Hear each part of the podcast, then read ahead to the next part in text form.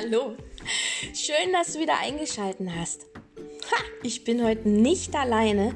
Ich habe einen wundervollen Gesprächspartner oder besser gesagt eine Gesprächspartnerin dabei. Ähm, das ist eine sehr geschätzte Kollegin. Gleich mehr dazu. Heute das ist das Thema gewaltfrei kommunizieren und ein Thema, was meiner Kollegin sehr am Herzen liegt, weil sie ist Kinder- und Jugendcoach. Auch Kinder und Jugendliche sprechen unterschiedliche Sprachen.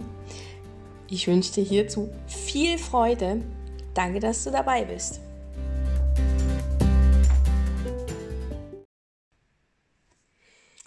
Ja, ich bin heute in einem wundervollen Raum, dem Freiraum hier in Plauen. Da hat Kerstin ihre Praxis aufgeschlagen.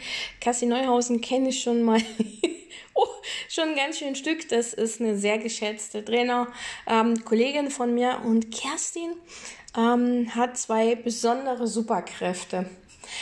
Auf äh, der einen Seite ähm, ist sie sehr stark in gewaltfreier Kommunikation und du weißt ja, wie wichtig es ist heutzutage ähm, schon zu schauen, wie kann ich kommunizieren, wie übersetzt es mein Gegenüber. Und eine Herzensangelegenheit ist, ist bei ihr gerade das, das Kinder- und Jugendcoaching. Hallo Kerstin. Hallo Romy, schön, dass du heute da bist und schön, dass du mal im wunderschönen Blauen bist. Und jetzt bin ich gespannt, was du mich so alles fragen wirst. ja, ich habe eine Menge an Fragen mitgebracht und ähm, ja, dann steige ich am besten schon, schon mal mit ein. Ähm, Kinder- und Jugendcoach, wie mhm. bist du dazu gekommen? Ja, eigentlich äh, kam ich über die gewaltfreie Kommunikation dahin, weil das war zuerst so mein Steckenpferd. Ich mhm. habe gemerkt, dass ähm, ja, man in der Kommunikation sich oft missversteht, dass man nicht zu dem steht, was man eigentlich braucht. Und von daher war gewaltfreie Kommunikation in meiner neuen Beziehung, die ich damals angefangen habe, ein ganz wichtiger Meilenstein. Und ähm, habe dann sehr viel mit Schulen gearbeitet. Also habe die Ausbildung gemacht. Ich bin Trainerin, anerkannte Trainerin vom Fachverband habe eine Ausbildung gemacht und habe dann gemerkt, als ich mit den Kiddies gearbeitet habe in den Schulen, dass das noch nicht reicht. Also dass ich noch nicht so richtig an die Kiddies herankomme. Gewaltfreie Kommunikation nach Rosenberg, ich nenne sie eher so meine Herzenssprache. Mhm. Also da geht es um Bedürfnisse und um ganz viel Gefühle und dass man eben authentisch auftritt und auch nicht nur sagt, mir geht es gut oder mir geht es schlecht, sondern ich versuche den Kindern oder den Leuten, mit denen ich arbeite, nahezubringen, dass es halt ein Riesenportfolio an Gefühlen gibt, wie halt ich bin traurig, ich bin fröhlich, ich bin glücklich, ich bin zufrieden und so weiter. Und dass halt Bedürfnisse unser Motor sind. Und darüber bin ich zum Kinder- und Jugendcoaching dann gekommen, weil ich gemerkt habe, man kann mit den Kindern zwar reden, ähm, und auf der anderen Seite ähm, braucht es aber auch noch so ein paar Techniken, um ihnen ähm, noch, noch mehr Motivation, Selbstbewusstsein, also andere Möglichkeiten noch zu offerieren, wie man mit den Kindern arbeiten kann und ihnen helfen kann. Hast du da einen Tipp für uns? Ja, na klar. Ein Tipp wäre, dass man zumindest erstmal bei sich selbst anfängt. Also gewaltfreie Kommunikation, da gibt es so drei Grundannahmen. Einmal, dass alles, was Menschen tun, sie tun, um sich Bedürfnisse zu erfüllen. Und dass das halt unser Motor ist. Und wenn derjenige das dann noch freiwillig tun kann, dann habe ich eine hohe Chance, äh, auch meine Bedürfnisse erfüllt zu bekommen. Und das ist so, ein, so eine Quintessenz, wo ich eben auch mit Kindern sprechen kann, mit meinem Partner sprechen kann, mit meiner Führungskraft sprechen kann, mit äh, Menschen, die mir wichtig sind oder auch nicht wichtig sind, je nachdem, ähm, halt in Kommunikation gehen kann ohne Missverständnisse, weil ich halt genau merke, was dem anderen wichtig ist. Und wenn der das mir, mir sagt, dann finde ich auch Strategien und Wege, um unsere beider Bedürfnisse zu erfüllen. Und das ist halt ein ganz, ganz wesentlicher Aspekt in der gewaltfreien Kommunikation, dass ich sage, wie geht's dir und was brauchst du und wie geht's mir und was brauche ich.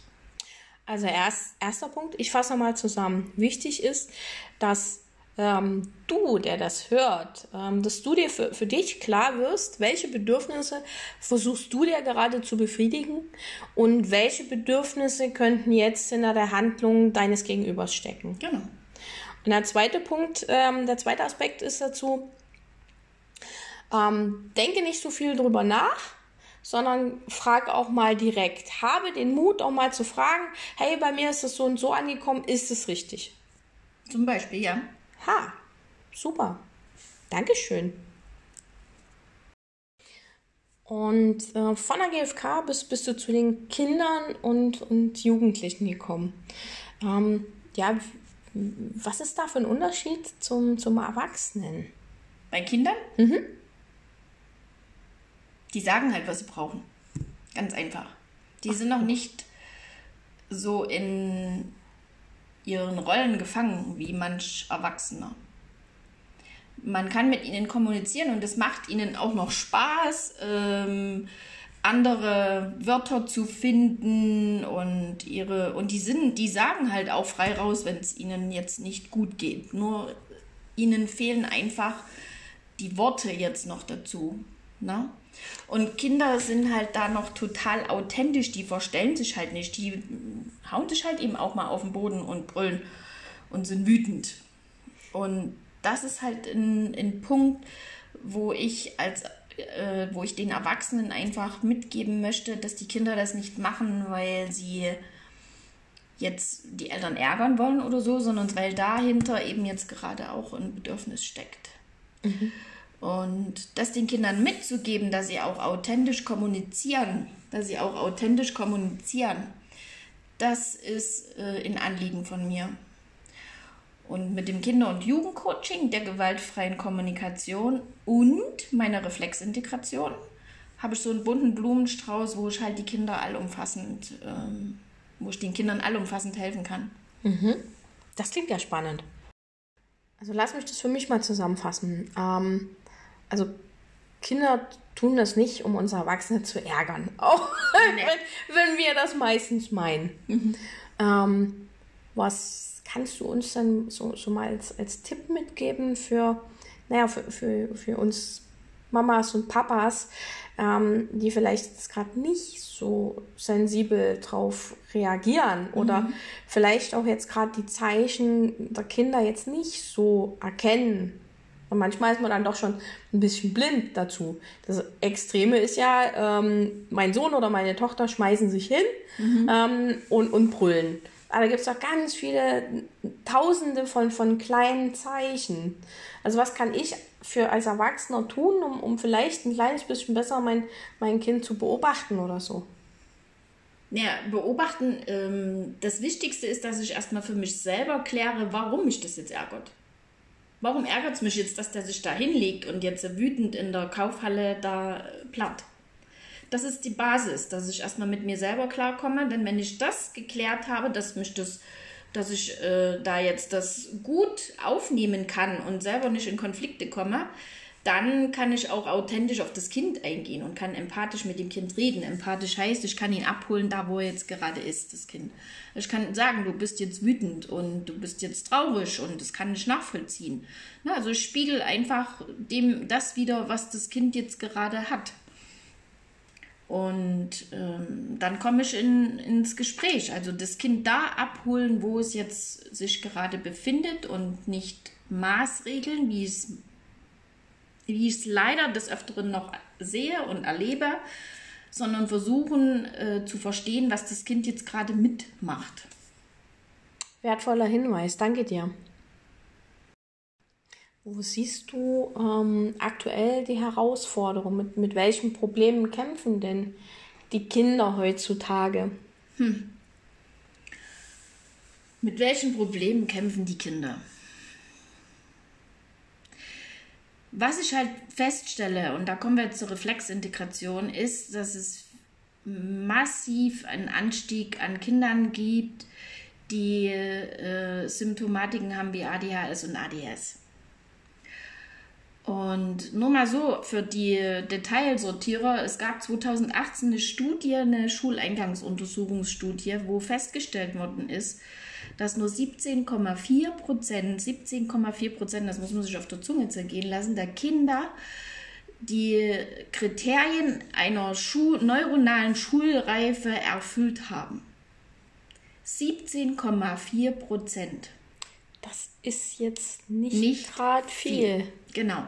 Die Störungen, Störungen sind äh, festzustellen gewesen in der Visomotorik, in der Grob- und Feinmotorik, im, da, im Sehen.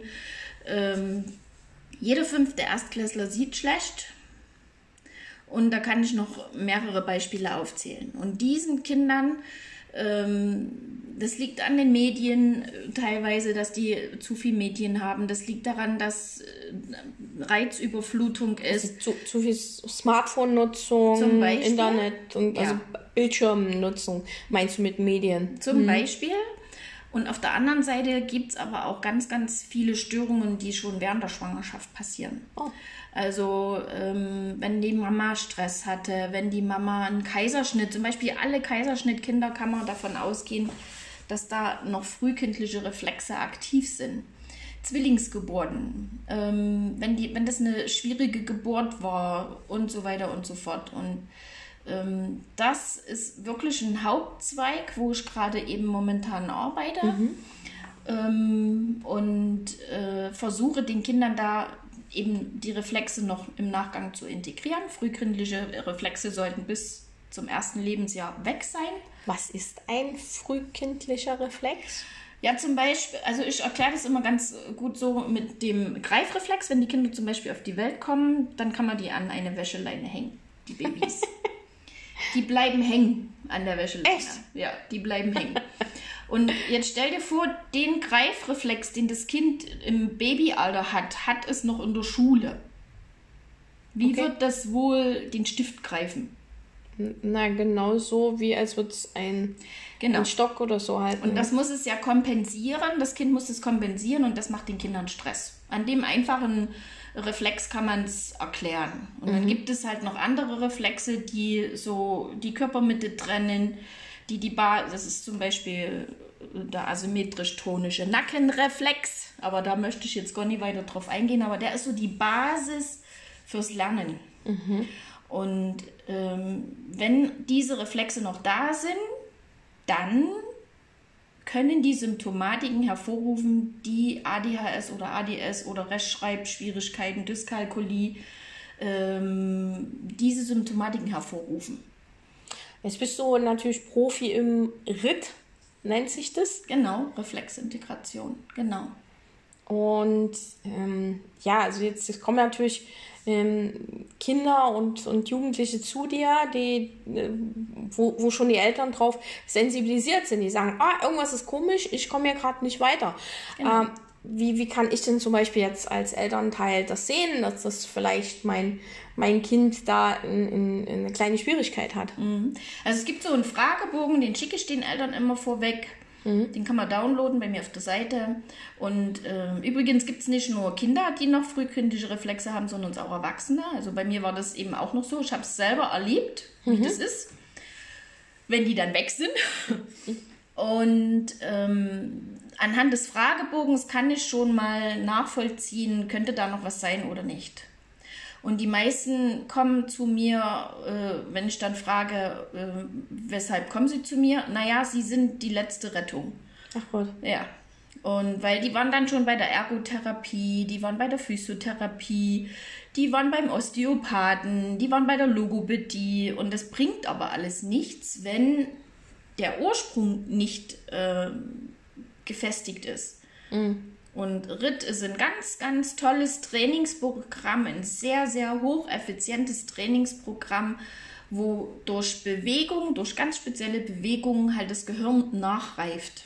Ach, das könnte ich also auch äh, dann mit meinem Kind üben. Oder ich könnte das, wenn ich zu dir in die Praxis komme und selber merke, ah, irgendwie ich bin verspannt oder ich bin gestresst, könnte ich die hier auch aufsuchen und du guckst es an und sagst, oh, äh, da müssen wir mal ran.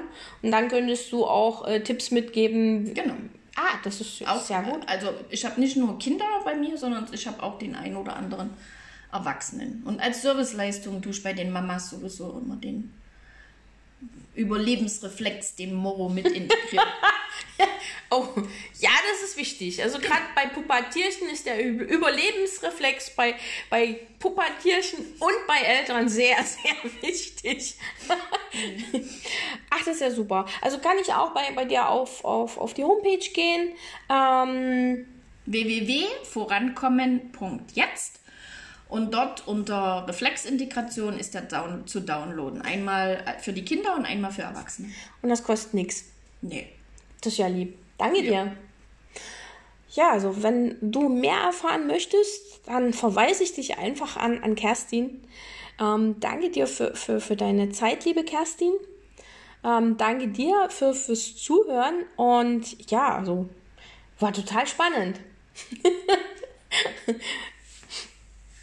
Und wir, wir hören uns später nochmal. Äh, ja, ich wünsche dir einen wundervollen Tag und bleib neugierig.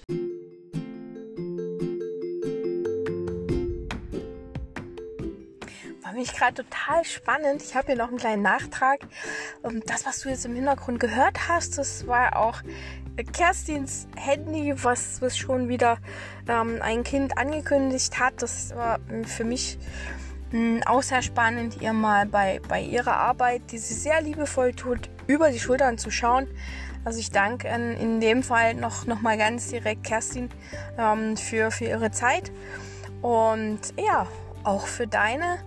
Und vielleicht war heute was für dich dabei. Und ähm, weitere Fragen zum Thema gewaltfreie Kommunikation und was ist denn das überhaupt und in welche Richtung darf das gehen? Ähm, Tipps und Tricks bei einem der weiteren Podcasts. Ich danke dir und bis bald.